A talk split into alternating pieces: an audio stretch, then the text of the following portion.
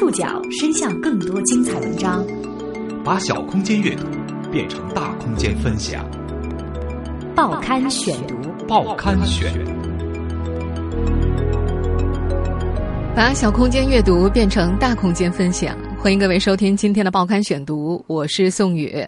今天为大家选读的文章综合了《GQ》智足杂志、《刺猬公社》、《东方早报》的内容，和大家一起来说说刚刚宣布要和大家告别的那档台湾综艺节目。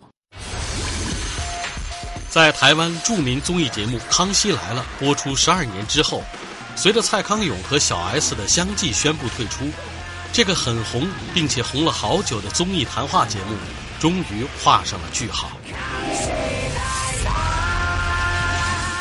十二年来，这个用大陆娱乐节目百分之一预算打造的台湾文化符号，影响了两岸数千万计的年轻人。它的结束，引发两岸青年的集体刷屏。在这种集体怀念的热闹背后，也应有对如今台湾电视综艺市场每况愈下的思考。报刊选读今天为您讲述：再见康熙。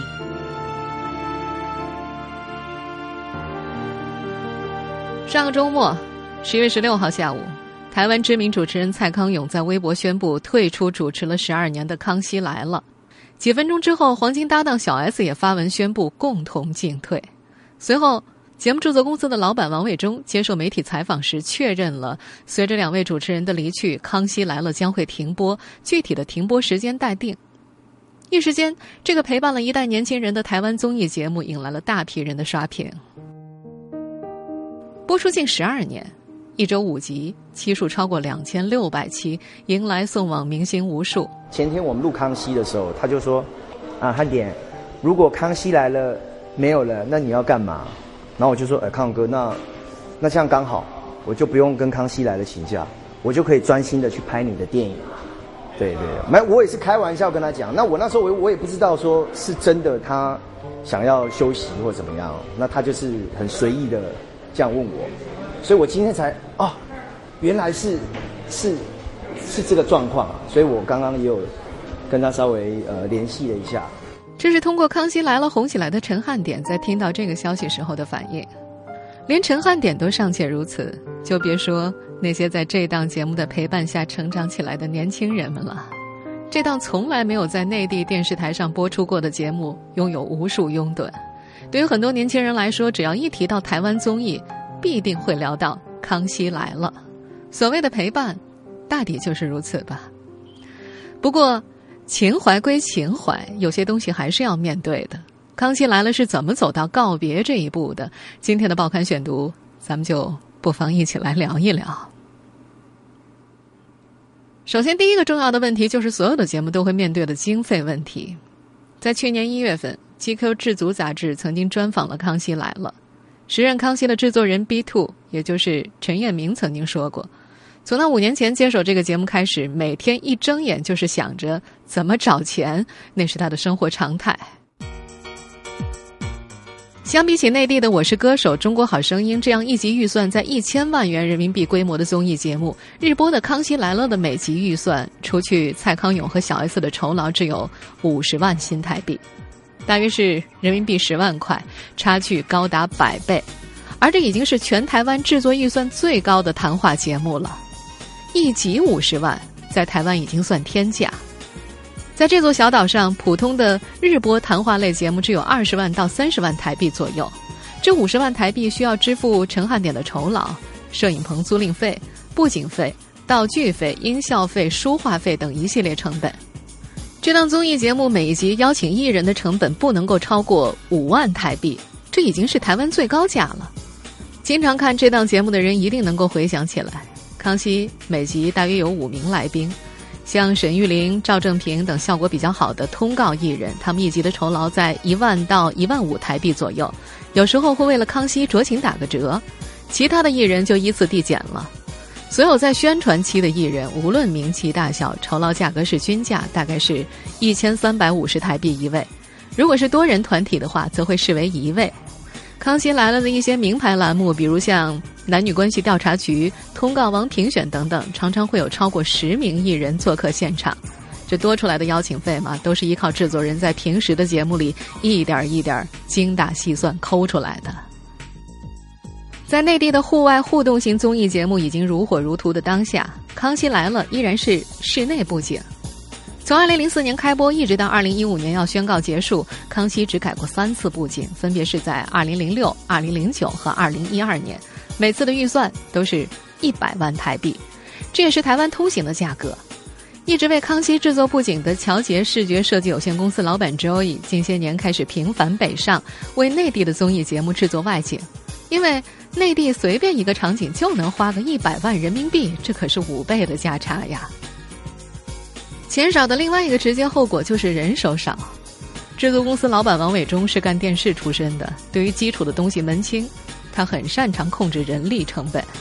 康熙的制作团队常年保持在十人左右，这还不及《中国好声音》一位副导演手下分管的导演组人数呢。这些人要完成所有的想主题、邀请艺人。采访、撰写故事脚本、制作道具、现场拍摄、后期制作、传送录像带等所有的制作任务，原则上这制作团队里的人是什么都得会一点儿。在 B Two，也就是陈彦明担任制作人的那五年里，他不但要管全局，还要管具体事，比如说想节目的主题。虽然说团队里的每人每一两天都得交一次题目给他，但是他说，实际上百分之九十的主题都是他自己想出来的。你想啊。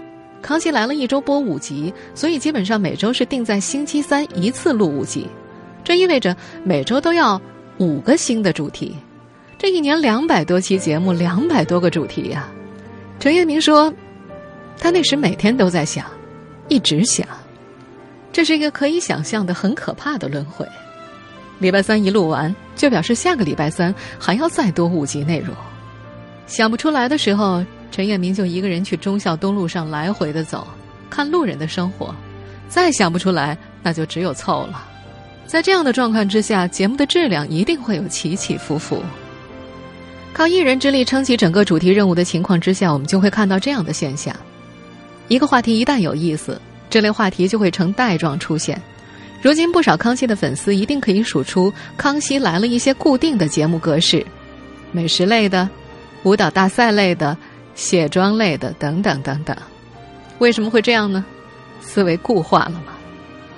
而对于琢磨主题的个人来说，这种超出常态的状况一定会影响到人的心态。于是，在二零一四年，担任了五年制作人的陈彦明辞职了，拍电影去了。《康熙来了》的终结，尽管引发了两岸青年的集体唏嘘和怀旧，但无论观众和从业者都承认。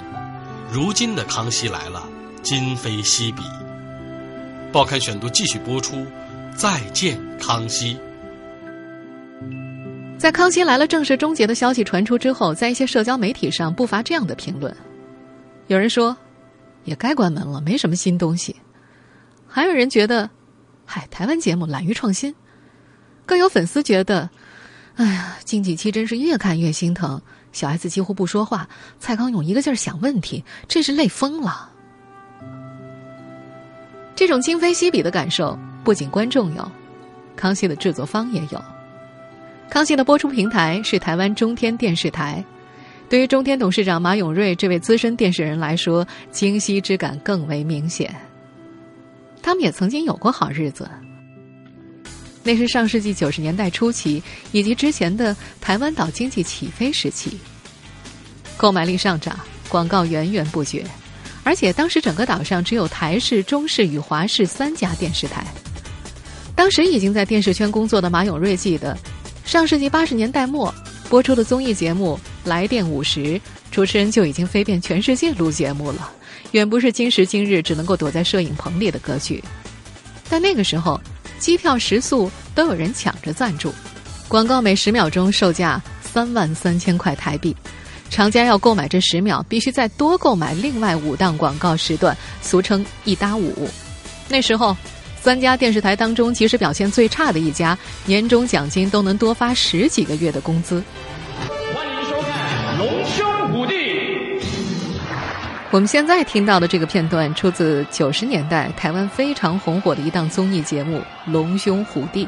在那时候，这档节目的制作预算可以达到三百万台币，扣除通货膨胀的话，是今天的十倍有余了。欢迎节目主持人费玉清。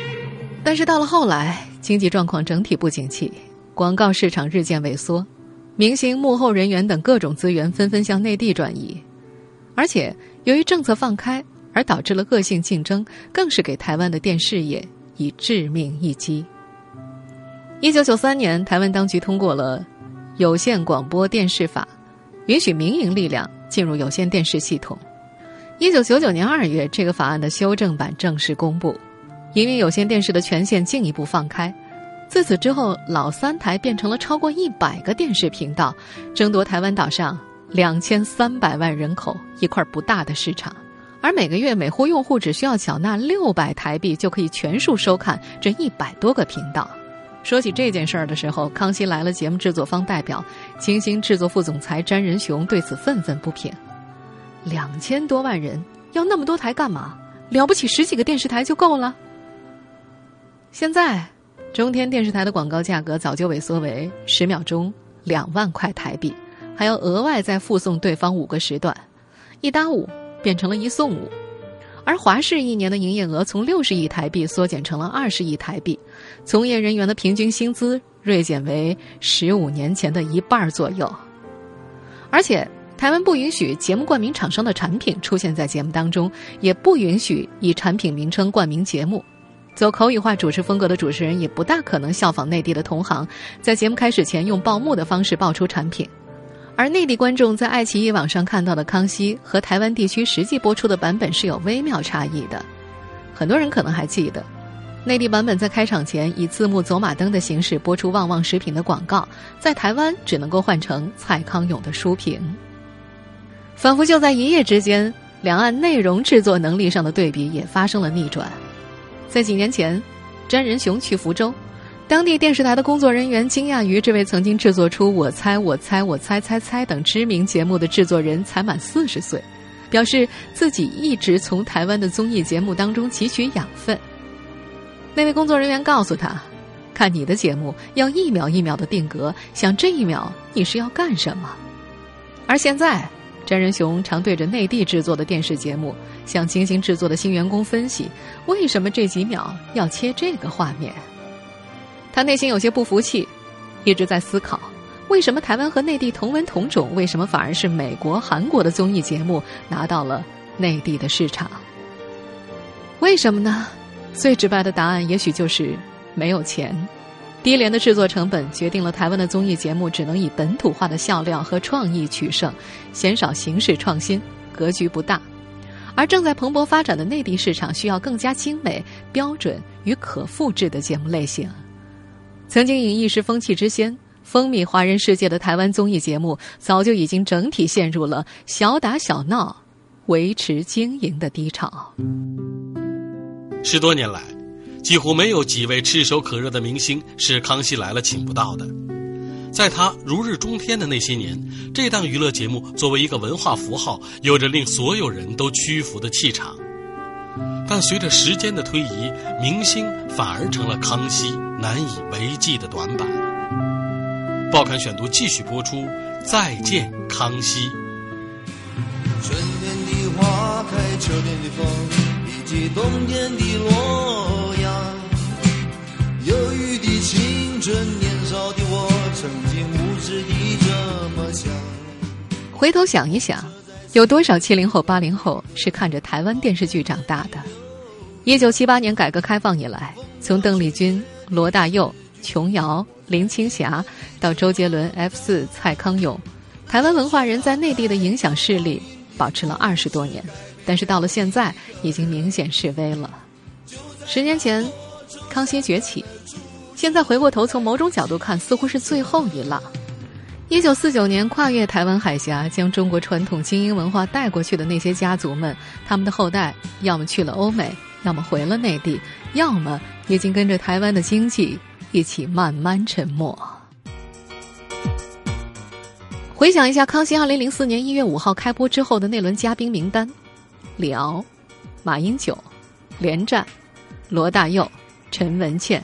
再到当时所制造的许纯美、国光帮等社会热点话题，主持人小 S 调戏男嘉宾，在两岸掀起了女性主义热潮。还有蔡康永所主导下所形成的冷眼旁观、嬉笑怒骂的清新风格，在网络传播的强大威力之下，《康熙来了》成为整个华语世界最有影响力的电视节目。在蔡康永的鼓励之下，小 S 剪费翔的胸毛，与李敖聊性能力，和连战聊内裤的颜色，做马英九的大腿。《康熙来了》的前任制作人孙月星说：“他发现许多原本严肃的人听到要上康熙，尺度都会变宽，愿意展现自己有趣的一面。作为一个文化符号，《康熙来了》有令所有人屈服于其本身的一种气场。但是，随着时间的推移，内地的娱乐市场开始蓬勃发展，许多原本在台湾发展的艺人北上，留在台湾的时间减少。”康熙来了，能够请到的嘉宾数量也逐渐变少。这么多年过去了，所有的大牌明星几乎都已经被康熙访问过，有的甚至已经上节目三五次了。主持人的好奇心也在迅速磨灭。挖掘一个人的人生也许是挺有趣的，但是三番五次挖掘同样的人生，却很容易令人幻灭。这档节目作为日播节目，一年录制超过两百六十期，平均每期五名嘉宾。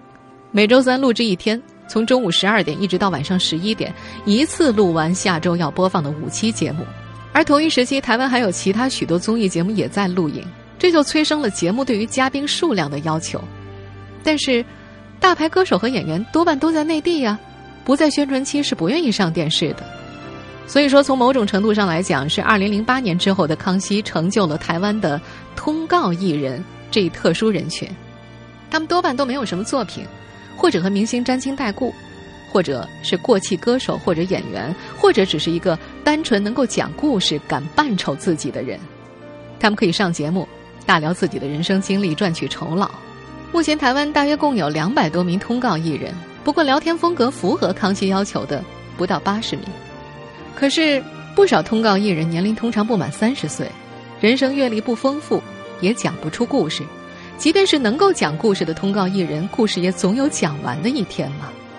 原本对于康熙的编导们来说，想出“你曾和谁交往过”这样的话题，可以录上一集吧。但是现在常上康熙的艺人之间的关系，对于观众来说早就烂熟于心了，话题只能够不断的向下延伸，稍有重复，观众就会开始抱怨。有人甚至觉察出小 S 见到嘉宾连发问的兴趣都没有了。对，那个时候我当制作人员，有一个节目哦，就做了一个，他那个叫做什么“世纪美男子争霸战”，他们先做的，别人做。对，然后来那个主持人就告诉我说：“为今之计哈，因为我们已经被打到已经快 快停下停播了。”奶哥说：“我告诉你一个点子哦，你就照做。”这是抄袭。这一位常看康熙的人一定熟悉，沈玉玲，常客了。二零一三年，他上过二十六次《康熙来了》。四十八岁的沈玉琳是台湾前知名综艺节目制作人，但是台湾电视业的整体不景气，让擅长整人外景类节目的他生意很艰难。二零零八年，他结束了自己的制作公司，考虑到自己曾经上过节目，还颇受欢迎，就决定转到台前，尝试成为一名通告艺人。上了几次《康熙》之后，没想到收视率还挺高的。从二零一一年到二零一三年，他在康熙蝉联看到他最不想转台王，事业迎来第二春。这几年，他常到内地来，在机场被人认出来，张口就说：“哎，您是康熙的那个谁吧？”绝大多数的内地观众都是通过这档节目认识他的。作为全台湾最受欢迎的通告艺人，他一个月平均要上八十个节目。可是只要不上《康熙来了》，微博里的留言就是：“玉林哥。”你怎么消失了？他调侃说自己累得像条狗，他们还说看不到自己。没办法，内地人就看康熙嘛。在台湾，《康熙来了》绝对是话题性的节目。沈玉玲没有任何跳舞天分，在康熙跳过一次舞之后，其他的二十多个节目也都邀请他去跳舞。一些经典名句，什么从外太空聊到内子宫。水清无鱼，嘴贱无敌。他在别的节目讲了，没人发现；在康熙讲过一遍，所有人见到他都不断的重复。一个走过了十二年的节目，缺艺人，缺话题，缺改变，这些缺，都成了《康熙来了》最大的问题。而作为制作方，王伟忠他们并非不想改变。他之前就到过《中国梦之声》《中国达人秀》当过嘉宾，也让一些员工参与内地节目的幕后，学习内地人是怎么玩的。但是，好像节点过了，效果似乎并不大。盛况既然已经不在，告别是个难免会被提及的议题。在退出的谣言传播了数年之后，这只告别的靴子终于落下。报刊选读继续播出，再见康熙。低廉的收视费用，行业内的恶性竞争，经济状况的整体下滑，都使得原本就日渐萎缩的台湾电视市场更加的不景气。在不久前结束的第五十届金马奖上，蔡康永说：“康熙来了是唯一一个撑过十年的台湾综艺，而如今这个撑过了十年的综艺节目的终点也近在眼前。”有人说，其实《康熙来了》的告别早就有预兆了。在目前可以看到的蔡康永的个人专访当中，关于何时会离开康熙是一个不可逃避的问题。早几年，蔡康永曾经说他每年都怀抱着《康熙来了》可能不在的心情做节目，因此媒体总隔一段时间都要炒一次退出的谣言。他和小 S 也几经辟谣。康熙好像就是一个常常被人家传说要停掉的节目，所以我们很习惯在这种呃浴火凤凰的方式之下重新火起来啊。不过这次完全是子虚乌有的一个传言啊。康永哥，我们两个是很喜欢在化妆室跟詹远雄嚷嚷说不做了不做了啦什么叭叭叭，可是目前为止都还没有真的要不做的样子。呃，康熙目前还没有要停播的意思啊。那呃，因为对小 S 来讲呢，他跟我说。作为三个孩子的妈咪，有的时候有理由离开家里面是一件非常高兴的事情，所以在他这个心情之下，他就会尽量维护住这个节目不要停掉。在二零一二年年底，蔡康永在自己的新书发布会上说，三年内是不会离开康熙的。他说，只要小 S 愿意，只要观众愿意，他还是愿意做下去。实际上，除了明星嘉宾、特色话题之外，蔡康永和小 S、徐熙娣之间的默契配合、自然的互动，都为粉丝津津乐道。这对共同走过十几年的好朋友是黄金搭档，也是最佳损友。相比小 S 因为生产受伤等各种原因数次缺席康熙，蔡康永可谓是劳模般的人物。十二年来，他第一次也是唯一一次缺席《康熙来了》，是今年的五月八号，在北京录制爱奇艺的自制节目《奇葩说》。大家好，我是为了《奇葩说》，结果竟然少录了一次康熙，引起轩然大波的蔡康永。加上那一次小 S 也在休息养伤，所以最终坐在主持台上的是阿雅和纳豆。Hello，欢迎来到《康熙来了》特别计划。是的，其实呢，演艺圈就是社会。当时外界就纷纷猜测了，已经播出十一年的《康熙》是否真的走到尾声了？当时蔡康永回应说，节目还要继续录制，缺席的原因只是天真的以为可以趁机放个假。不过，他也提醒观众要有心理准备，没有什么能够陪你一辈子的，康熙也不能。五月八号，那期由阿雅和纳豆主持的《康熙来了》，虽然获得了零点八一，还不错的收视，超过了大 S 代班时的零点六和小 S 在位时的零点七，但是网友却纷纷吐槽，整期看下来就是没有康熙的感觉，好像完全变成了另外一档谈话节目。就像这档节目制作公司的老板王伟忠所说的那样。没有了蔡康永和小 S、徐熙娣的《康熙来了》，就不再是康熙了。既然无法挽留，便还是停掉最好。毕竟在跌落谷底前好聚好散，或许还能在最后几期节目当中留下一个漂亮的落幕背影。再耗下去会怎么样，就更不好说了。蔡康永说：“康熙陪不了你一辈子。”时间到了，就该去找更广阔的世界。会说话的他果然一语成谶。喜欢《康熙来了》的一代青年，确实大多已经步入社会，并且开始寻找更加广阔的世界。只是，不知道在韩国综艺的冲击、大陆综艺崛起的情况之下，台湾综艺的下一个《康熙来了》还会有吗。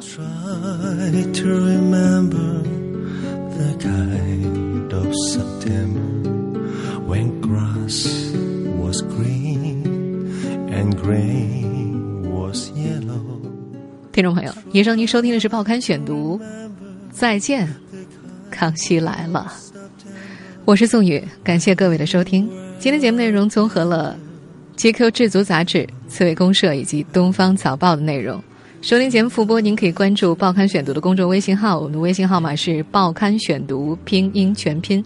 参与《报刊选读》微信互动，依然有机会可以获得由康贝佳口腔医院所提供的价值三百五十一元的免费洁牙券。下次节目时间再见。